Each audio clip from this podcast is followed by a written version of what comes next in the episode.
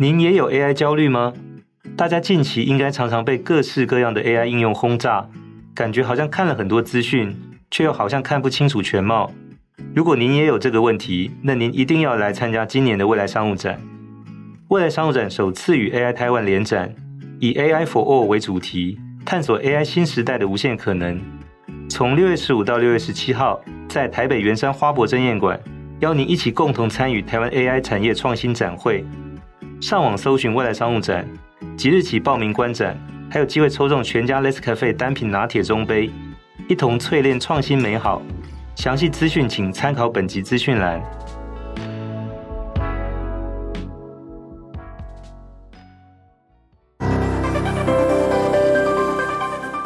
大家好，我是数位时代总编辑王志仁，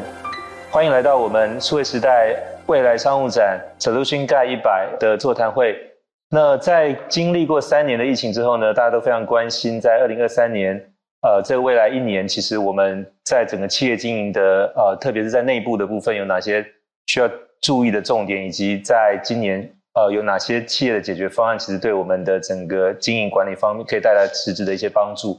那非常高兴，我们在这一次座谈会里面，请到三位，呃，重量级的嘉宾来跟我们一起讨论这方面的问题。第一位是来自资策会的产业研究所的呃洪春威洪所长，大家好。那接下来一位是商业发展研究院的李世珍李副所长，主持人好，大家好。以及启云科技的董事长邱立全邱董事长，主持人好，大家好。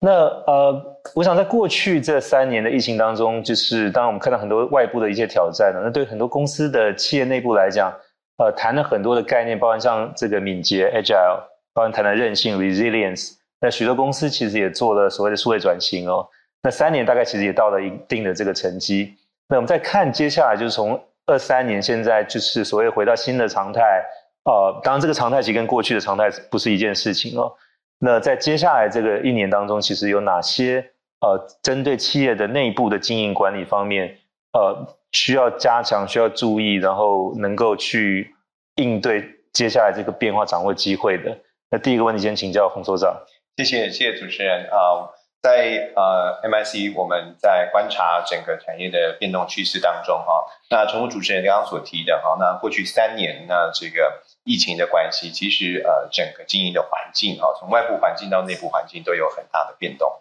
那我们观察在呃未来的这一年当中哈，其实从呃去年到现在，其实我们看到一个非常重要的一个变化是。所有我们看见的科技的演进的趋势，比过去来的更快。所以第一个变最大的变动就是未来的变动会变得更快。那各式各样的新的科技会快速的崛起啊。那我举一个大家最近很热门的这个话题，不管谈到 ChatGPT 这样子的一个啊这个就是生成式 AI 这一块，生成式的 AI 其实也是快速的崛起。所以这一类的科技，我们可以看到，去年还在谈元宇宙，今年就在谈。这个生成式的 AI，那未来我们观察这一类型的变化会越来的越快。那这是第一个。那另外一个比较大的外部趋势影响到内部环境的，其实是刚刚您所提到的这个数位转型。其实数位转型它是一个长期的这个发展趋势，而只是到了这段时间之后，呃，在我们的观察出现所谓的双轴转型。那双轴转型什么意思呢？其实它不但是呃原本的科技带动的数位转型，其实现在还有来自于。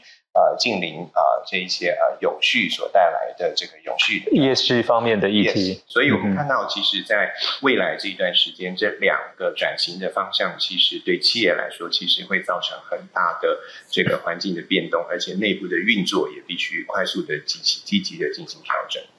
是，那同样的问题要请教的是商发院的李世珍李所长，就是那你的看法呢？对企业来讲，从接下来的二零二三年的六月份到明年。一整年大概需要观察的内部经营的重点会是什么？呃，这段期间当然刚刚洪所长有提到嘛，确实我们在疫情啊跟产业的变化性比较大。那这个过程当中的话，我我先把它呃做一个结论，叫做管理焦虑非常严重。是在在管理阶层来说，他遇到非常多的问题的困难，比如说国际的压力，有产业竞争的压力，然后有数位转型的压力，有来自于人才缺工问题的压力。这些压力已经让已经爬到一个管理阶层的人，他的焦虑感特别重。他随时会关心说：“哎，未来我的产业发展是什么？我的员工能不能继续留下来？啊，我的同仁是不是能够呃持续保持那个团队的战力？那员工也可以在思考说，我在这个产业当中到底还有没有前途？我要不要继续在这个产业当中去待？比如说，我们看到旅行业在疫受到疫情的时候，那个焦虑非常严重，他他也在思考说，这个未来会不会被取代啊？未来我们工作会不会消失？有非常多的这样的问题啊，那把它压在这个管理者的身上，所以管理者的焦虑的产生的话，会让他对未来会有一些另外的想法，就包含说他也开始在思考，他要不要继续下去，要不要转职啊？是不是有创业的可能性？或者是到底哪一个行业是未来可以呃长久有序去生存下去的？到底什么样的生意、什么样的模式是他持续能够去做的？所以这个焦虑越深的时候的话，就会代表是人跟人之间的互相的信任感会很薄弱。以前这些员工的 know how，他自己必须要有所掌握，否则的话，今天走一个人之后，所有东西都要从今天呃这个员工是有关键性的时候的话，他很多东西都必须。要重新去建立，所以这个管理焦虑的部分是我看到大家面对未来啊，可能半年一年之后的重要的挑战。所以这个管理焦虑，我想就是它没有随着疫情结束而结束，而且还在持续的传递甚至扩大当中哦。那你刚才举了一个例子，是说可能这个管理者甚至也要开始考虑是不是要出去创业。所以我想下一个问题要请教的是，因为我们的呃邱立权邱董事长以前本来是台湾趋势科技台湾总经理。就是不是因为管理焦虑也去创业了？现在其实是启云科技的董事长，所以从你的角度，就是说，呃，怎么看？就给企业的建议，就是说，在今年二零二三年接下来这一年的这个在经营管理上面，企业内部有哪些需要注意的地方？我刚非常同意李博士说的“管理焦虑”这四个字。那也许我更严重一点，就是我们是真的很焦虑嘛，就是他可以说出来，但我们是真的月底要发薪水了。然后同仁有没有来上班？因为现真真实情，过去三年真的很辛苦啊。我 work from home 是一件事，那动不动就有人确诊，一确诊全公司又不能来上班，哇，当老板的薪水还是要照发。这个然后还不能算病假啊，那个都是也不能算特休啊，那个全部都是全部都是钱哈，对我们来说是真金白银的，是压力非常大。所以这个焦虑是啊，我觉得。这三年是到了极限，那好，加在就是熬过来这三年，然后那现在可能面对个新的所谓的新常态。那同时我也观察到很多年轻的伙伴，他会说，哦、我现也许刚好这这三年思考时间比较多，啊，或者是我防控他们自由时间多了以后，就他们开始会有更多自己的想法，好，所以这以后这新常态，我觉得回不到以前那个样子，然后再加上手机它的五 G 六 G 哈，然后手机的效能提升。然后以后整个呃生活都会很不一样，那工作的应该说价值观都会不一样。是，那我想特别提到就是说这个呃疫后这个新常态跟以前不一样这一点，就是因为我们经常在看所谓一个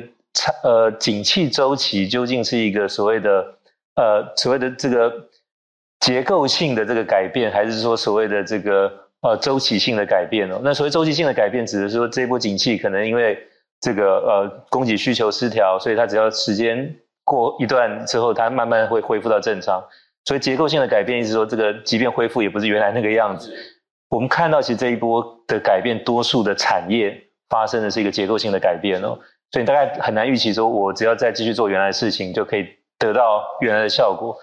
那那个是周期性。那现在这个结构性的变化，其实不止发生在这个企业的外部的这个产业的环境。其实公司内部的管理其实也发生这种结构性的变化，所以从这个角度来看，就是说，呃，有什么样的一些就是对公司的老板来说需要去采取的动作，或者说他需要具备的思维去应对这个所谓的新常态，那些已经不会再回来的变化是结构性的改变。在这个情况之下，那这个问题先请教的是李所长。结构性的改变，呃，一直是我们呃过去哈，包括我自己所学哈，一直去关注的事情。那我们现在看到的结构性改变呢，就是有蛮多是属于产销供应链，它开始在做整合。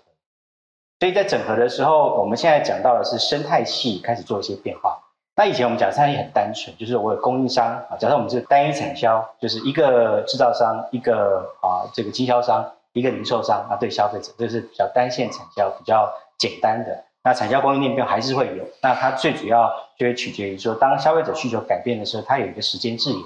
所以我我没有办法预测到底是我上面越越往上面的时候，长边效应嘛，就是我不知道到底底呃底下的那个需求方到底发生什么样的变化，所以我不知道这个讯息，但资讯化之后可以解决这个问题，可是又没有办法确保说供应链跟供应链之间，供应链的的呃这些角色之间，他愿不愿意开诚布公的告诉你说我现在的货是多少，那我的供应我未来的这个发展变化是怎样？没有没有要告诉你这件事情，所以在这个情况底下呢，生态系开始在做结盟了。也就是不是只有单一的产业供应，它开始在做结盟。我要跟这个呃电商去做一些结合，我开始创造另外一种可能性。比如说我们讲旅游产业来说的话，旅游产业的部分的话，当然我们讲这个上游的部分一定是旅行社。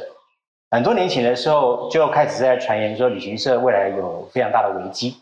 因为你在做所有的这些流程规划的部分的话，都是属于团体的团体的流程。所以慢慢到个人化之后的话，就是我个人可以去做一些规划，只是我不知道一些事情。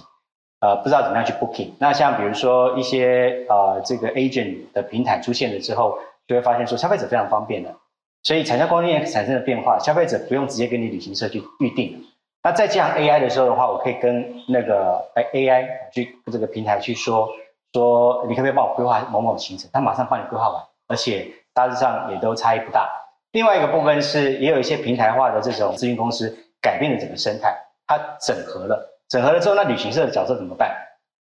它还是有它的空间，没有错。但是我们要看到大部分的旅行社来说的话，我们三四千家的台湾三四千家旅行社来说，已经结构性改变了之后，它怎么样面对这些事情？这个我们在讲的是生态系的竞争之后，到我们看到这个议题啊，那它会研发呃这个延伸出后来这些产业的变化是非常非常值得重视的。那你特别提到的是说，从一方面是供应链的改变，然后再到后面是生态系的改变。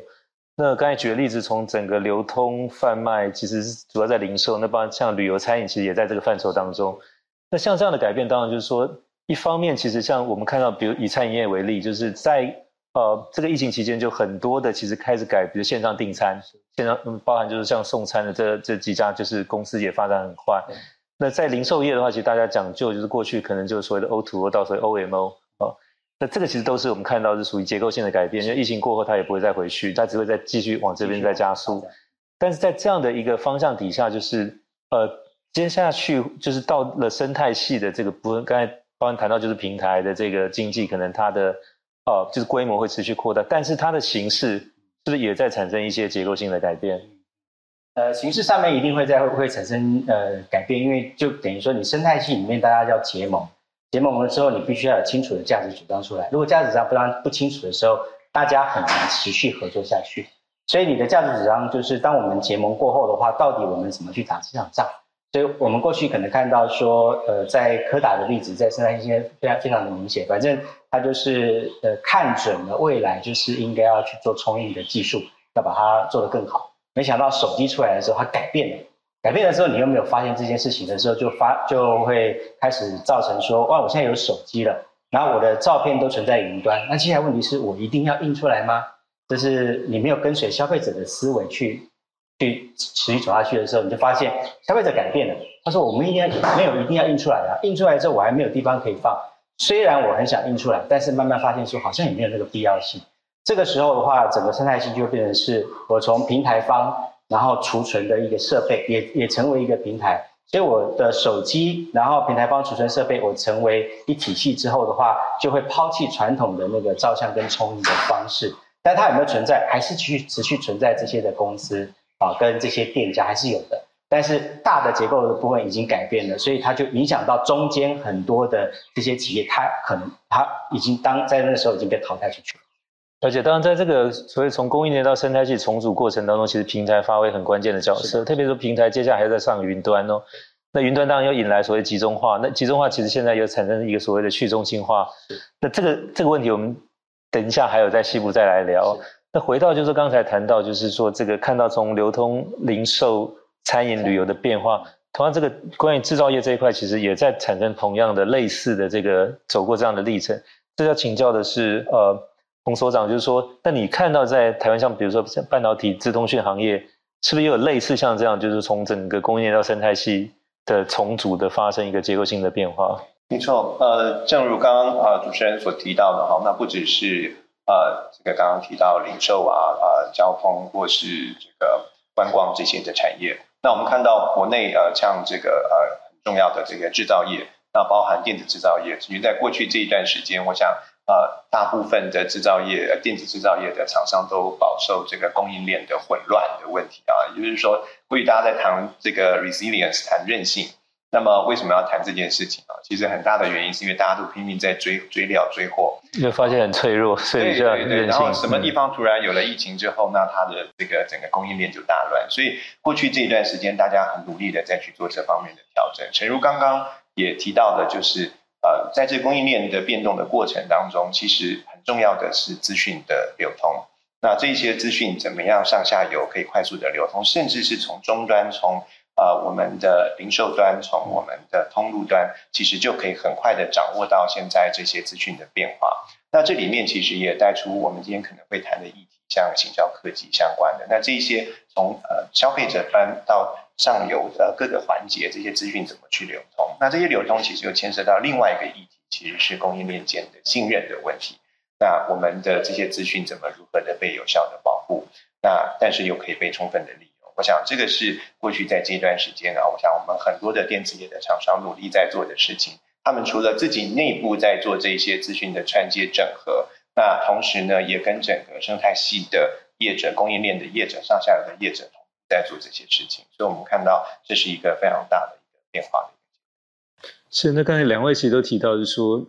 在这个变化过程当中，其实是以资讯为核心，就是怎么样让它这个传递。更方便、更快捷，就是不中断、不受影响，这个是一个最高的一个原则。那当然，这件事情其实跟疫情前一个很大的差别是说，在接下来这一年有一些新的一些呃，不管是布局或者准备。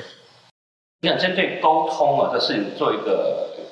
分享，就是当您说这个碰到目前的新常态的老板要怎么去应对、沟通。像我刚刚说，我们公司有几位不是全职员工，以后我也在学习，我这几年学习到。以前习惯直接看到他人脸，看到他眼睛讲话，现在习惯跟手机讲话，啊，甚至不可以打电话，因为他已经不是全职，他跟你讲过做一半时间在做。你看他打电话的时候是他非工作的时候，所以他可以不接你电话。而且打电话其实，我现在居然会觉得他是一个没有效率的沟通方式，另一个打他不接，那你就浪费你的时间。然后后来发现，年轻人大概我我大概抓到三十五岁以下，他们非常习惯，就比方在 Line 上面写字，写得快到不得了，然后没有错字，有错字也无所谓，哦，看得懂，然后写得很快，哎，其实也沟通足够。后来我也学的写很长的那个讯息，然后我习惯以后，发现我跟我的年纪相仿的人沟通，他们还是习惯打电话给我。他说：“哎，用说的好不好？”可是我觉得我已经稍微有一点那个。New school 不哦，没有那么 old school，被这年轻人训练的，所以这个我觉得就是很很有趣的现象。你你因为你刚讲的那个资讯怎么连接，如果没有办法这样的沟通，你跟别人资讯是没有没有办法连接的。啊，这是我的一个 insight 一个观察。那那接下来这个问题就是说，那从刚才我们谈到的这些变化，就是说一方面有像这个所谓双轴转型、数位转型，再到这个零碳转型。有这个生态系的这个结构性的变化在产生，那当然也有内部的这个管理。现在针对所谓的更年轻一代，或者我们称为所谓 Z 世代，或可能 Z 世代再再往下的，那像这个其实不管在职场或者产业的环境，其实各种变化都层出不穷哦。那的情况下，就是说，那对于经营者来看，就是呃，有什么样的解决方案？就是现在市场上，或者说他们的这个可能在。怎么样让公司经营的绩效可以持续往上改善，以及去对应外在变化？就目前有什么哪哪哪几个领域，可能是他特别是需要去投注心力，或者说去关注现在市场上是不是有相关的一些呃，不管是软体系统还是模组这一类的，能够去帮他解决这些问题。呃，李所长啊，好，呃，目前当然就是市场上面的很多的管理工具都已经平台化啊。那它就是可以加速，我们可以快速的去做决策，或者是整理这些资料。那写程式也不用再那么复杂，就拖拖拉拉、拖拖拉拉，部分就可以把。就是 no code low code 这些零程式码、低程式码，程式码部分就可以把它处理完毕哈。嗯、那我现在在想，就是在做管理方面的话，大概两个面向。第一个，我们还是要面对员工，就是面对人。那我们必须还是要花心思去了解，说面对的人总是有一些共通性。那我从以前，譬如说在呃在教书的时候，在教组织学习、组织发展的时候，有一个还是蛮重要的部分是对人性的了解。那对人性了解的话，其实呃就是我在商学院之前的时候，事实上我有研发了一个东西哈，它是做声频辨识。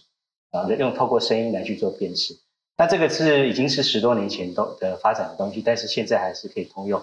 那么我们怎么样去用这样的东西？因为它可以把人分成类型，所以我们在做管理上面的时候，我们会去看，是说他有一些专业，那他会什么样的东西？可是有时候我一直在找，我想要找接班人的时候，呃，我我会我会先盘点说，在我们这个工作里面，哪一哪一种类型的人最适合？比如说他可能是跟我同样类型的人，是最适合做这个工作。那所以我就会去去观察也好，或者是用工具去测试也好，就是要找出这样子人格特质的人，他才能够做得久。这是一个一个蛮重要的事情，就是啊、另外一个部分就是说，有一些人格特质的人，他不是说他不一定要做得久，做做不久没关系哈，但是他有他的创意啊，有他的一些呃天马行空的想法哈，甚至就是他可能有很多的这种感情啊，情感方面的诉求，可以针对呃顾客的部分能够设身处地的处地的为为对方去着想，这样先他后我嘛，所以我们就会也从人格特质当中发现，那所以我们的团队的组成。以我来看，就会比较知道说我的团队里面大概哪些类型的比较多，还缺哪些类型的人。那第二个部分是回到我在我们在做管理工作的时候，呃，还是需要有一段是透过数据来帮忙做管理，帮忙做决策。哪怕是今天店长要去下订单，下他明天到底他单要进多少个，这个的决策的完全都没有办法靠靠人去判断，因为人有很多的感情的因素，或者他觉得说我一定卖得掉，结果卖不掉。这样的事情，所以就是说，在 AI 在做决策管理的部分，这样的一个工具哈，我想是每个管理者他非常想要有这套的东西。那你要有这套东西之前的话，需要两两个东西的。第一个是你要有数据进来，一定要有 data 能够被你能够掌握住。那第二个部分是你一定要有一个 model，所以你一定要建立一个可以让你去 modeling 的这样这样的一个东西哈，来去去做。当然，这样的 modeling 东西其实也不复杂，只要你理论通的时候是还 OK 的。所以我呃在任何的工作上面的时候，如果要为未来去做下一步的发展的时候，我都会去稍微把它模拟一下，用呃电脑模拟的方式去看未来。然后我在做决策，我在做试算也好，我们就用简单的试算。如果我这样做的话，我多聘一个人会怎么样？然后我今天这个决策我多下一个订单会怎么样？然后我去模拟，就是到底呃对未来的发展啊有没有一个一个帮助？那再来的话，就是说它能够显示出一个很重要的部分，是你必须清楚，不管怎么样哈，回到刚刚讲到的需求端很重要，所以你要很清楚知道说你到底是卖的是什么。你卖的东西或许有一些变化，但是对于消费者要解决他的问题，这是不变的。所以你一定要更清楚知道你一代一代的产品针对消费者是怎么样去做跟他做沟通。你的产品要很清楚，不然你的研发研发的这个主管、研发的工程师会一直问你说：“老板，我们到底是卖什么？我什么都做。”第一代、第二代，什么东西都是哦，但是到底什么是公司目前发展最重要的，就要有很清楚的数据盘点，帮你做决策，哪些该断，哪些该继续。是，那李所长也是这个组织管理的博士，这方面的专家，所以你刚才其实提的有主要两点，一个是说在整个人才的，呃，应该是适才适所，就是说找到合适的进来。那这个当然透过一些工工具或者软体去做，可能性向或者能力的这种测验哦。那第二步是说，就是更明确所谓的客户的需求。那透过就是说，更多的是这个我们称称为所谓的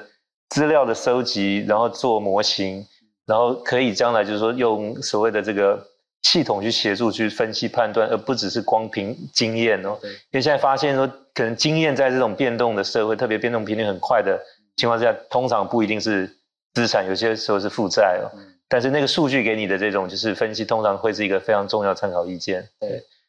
那同样问题想请教的是洪所长，那你的看法呢？就是说，对于这个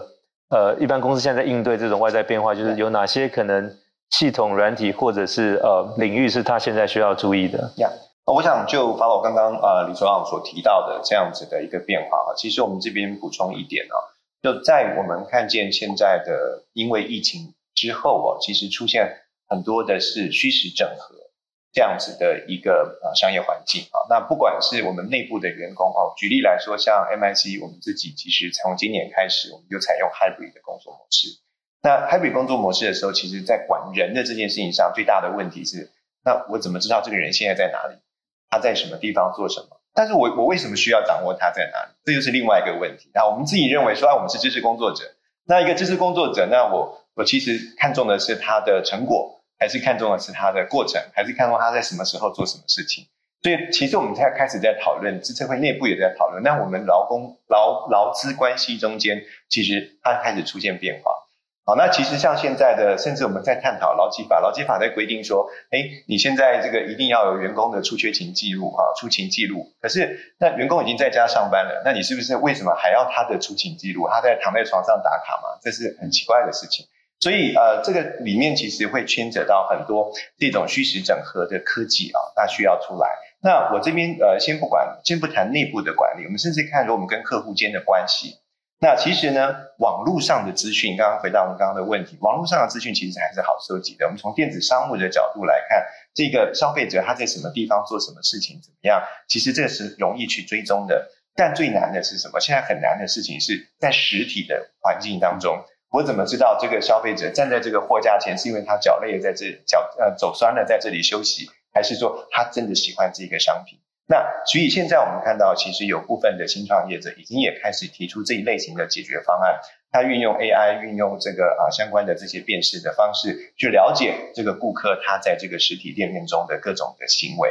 那用这个方式来去分析刚刚所提到的啊，那我们这个哪一些的货品，哪一些的这个商品是啊客户所喜欢的，那他们可以有更多的这方面的开发或是进货。那所以这变成是我们看到在过去这一段时间，因为整个疫情带来这个虚实整合的环境，从企业的内部到它对外对消费者，其实都有很多这些啊这个需求的改变。这需求改变，其实看到我们已经越来越多这样子的一个啊需求啊这种解决方案开始产生。那另外，我们其实还看到另外一个是这个外部的环境这一类的新兴的科技越来越多的时候，其实回到内部对人才，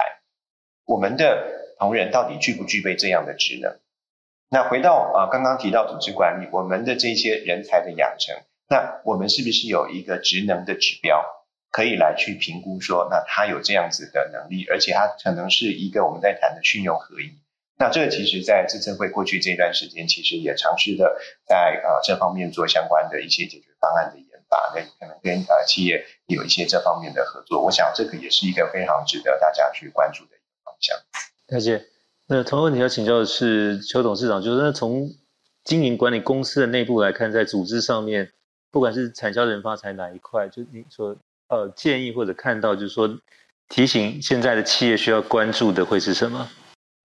呃，我先介绍一下我们公司做什么，因为我们其实是呃以三 D 技术为呃起家，然后目前是 Meta，就是以前是 Facebook，呃这个 AR 平台呃应该说全球最大的合作伙伴。那其实 Facebook 在二零一七年哈开始提供它的 SPAR AR 和 AR PR，就是鼓励全世界的创作者哈一起来 UGC 哈 User Generated Content，所以它现在号称已经有六十万个全世界 Creator 在它上面做很多三 D 啊 AR 的内容啊，它这是为了它未来的 Metaverse 去铺路的哈，所以很多人说，哎，它这个 Met 那个 Facebook 好像 Metaverse 好像没有在提了，其实它一步一步在做。那现在新的就叫 U I 呃 A I G C 哈，用人工智慧来 generate content。那就提到刚刚各位两位前辈都都有说过这个很多工具。那我我就举一个 Open A I 有一个工具是 Midjourney 啊或者 DALL-E 它两个图形产生的工具。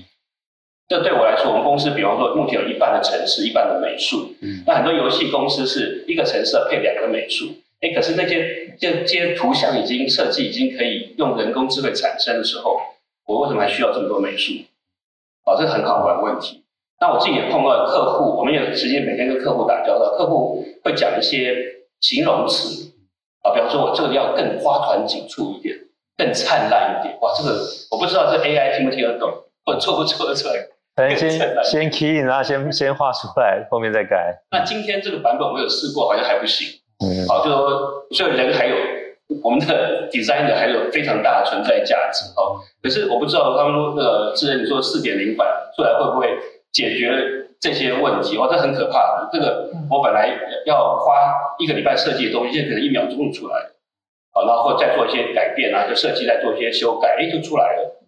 所以呃，这边的话对我来说，组织上我说，因为我以后是一定要这样配吗？一定要工呃城市配美术吗？哎，搞不好不是这样子哦。搞到需要一种跟 AI 工具沟通的一种人，嗯，它是一个 skill，因为我自己发现我自己，呃，很多年前你下 Google Keyword，我发现有些人很会下，就找到很快；有些人不太会下，就找找不太到东西。那这个以后跟这些 Open AI 或者这些 AI 工具沟通也是一个特殊的技能啊，所以我觉得说不定搞完以后公司有三个这个沟通这样的人，反而不需要三十个一个美术。这个我们呃是呃老板可能要好好想一下，所以不要那么死，说一定是怎么样，因为这些呃应该会有一些 paradigm shift 的，整个组织上会有大的变革。是，当然这一方面就是进步非常快。就你刚才提到，就是像这个 UGC，就让用户来参与。那这个大概流行有二十年哦，因为在更早之前叫所谓 PGC，就 Professional Generate Content，像像我们这种叫 PGC 哦。对，那今天 UGC，接下来还有所谓 AIGC，就 AI 自动产生的内容，将来非常有可能会进入到就是工作职场里头。好，那当然我们先不去谈说它是不是取代某些工作，但它一定会去强化了某些工作的这个职能。等于说工作者本身如果更擅长去使用这些工具的话，它是也被赋能，能够去做更多的事情哦。所以那这个再回来就是说，一个被呃更大范围赋能的工作者，在组织当中将来的流程，或者说我们的这个系统怎么去对应这样一件事情哦？因为这个变化，当现在看起来是未来式哦，那也许再过一到两年就变成进行式了。那我们这个叫未来商务展，所以我们未来这两个字是非常重要的。所以那这个这个冲击会怎么样？我们来观察跟应应。那首先要请教是李所长，就从组织管理的这个角度来讲，就这件事情应该是一个是不可免，再也是不可逆的。那既然是面对不可免、不可逆的事情，只好去应对，并且提早做，就是做好准备。嗯，刚刚邱董呃提到这个，就是让我也蛮有感触的哈。就是在呃，我们现在面临到组织呃，可能有一些面对未来的一些发展。那么管理者当然那个呃，一直要做的一件事情就是不断在做盘点，但是因为你平时呃忙于工作，就没有机会去做这个盘点。那一旦就是说今天呃组织有些更替的时候，比如说主管换的时候，他一定要做一些盘点。那盘点的时候，各部门一定要去来报告一下，就是你的工作的一些内容是什么。那当然，这个管理者他就要去思考，就是说哪些工作是必要，哪些工作是不必要的。那甚至要再把它去做一些更